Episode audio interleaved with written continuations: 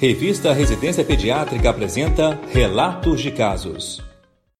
Hoje, o relato de caso que apresentaremos é sobre a Síndrome de Barter, identificada em um pré-escolar que iniciou investigação por apresentar déficit ponderostatural desde o período neonatal, documentados no cartão de saúde da criança. Na história gestacional, havia relato de trabalho de parto prematuro, sem causa definida e sem história de polidramia ou oligodramia. Criança nasceu de parto cesáreo com 36 semanas, pesando 3,90 kg. As avaliações do teste APGAR do primeiro, quinto e décimo minutos de vida mostraram valores de 3, 5 e 10, respectivamente. Permaneceu em UTI neonatal por 26 dias devido a sepse e hipertensão arterial pulmonar. Desde então, vinha se mantendo sem nenhuma anormalidade.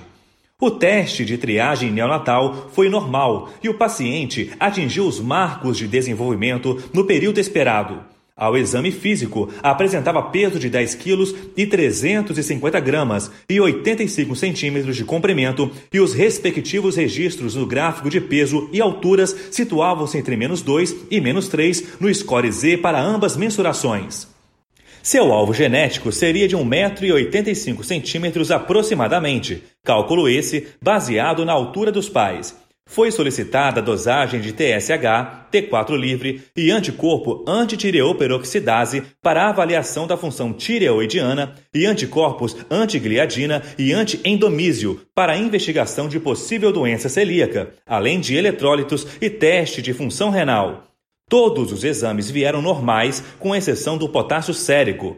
Devido a esta alteração, foi solicitada então a dosagem de renina sérica, que mostrou taxa bastante elevada. Concomitantemente, havia hipocalemia associada à alcalose metabólica.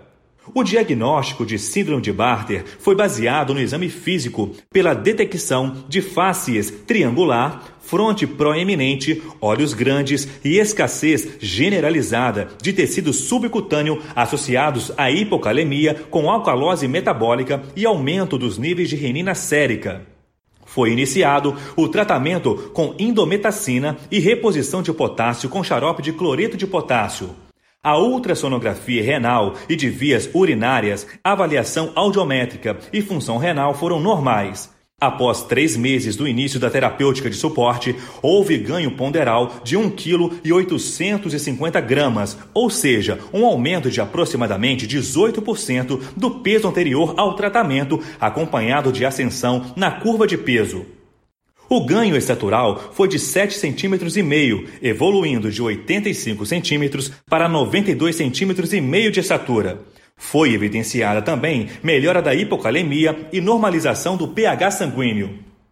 A síndrome de Barter é uma desordem crônica herdada, conhecida como a tubulopatia perdedora de sal. É caracterizada por distúrbios hidroeletrolíticos e metabólicos significativos, evidenciados por hipocalemia e alcalose metabólica.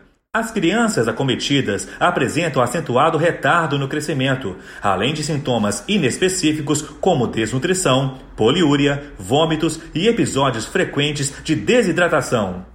É importante uma leitura mais ampla do artigo, pois os autores alertam com mais detalhes sobre as características das tubulopatias como possível causa do atraso de desenvolvimento somático. Quando o diagnóstico é precoce, o tratamento pode restaurar o ritmo de crescimento, diminuindo o impacto dessa síndrome no desenvolvimento infantil. Acesse a íntegra do artigo no site da revista Residência Pediátrica, digitando no campo de busca a palavra-chave Síndrome de Barter. Boa leitura! Esse foi o podcast Relatos de Casos da revista Residência Pediátrica. Realização Sociedade Brasileira de Pediatria.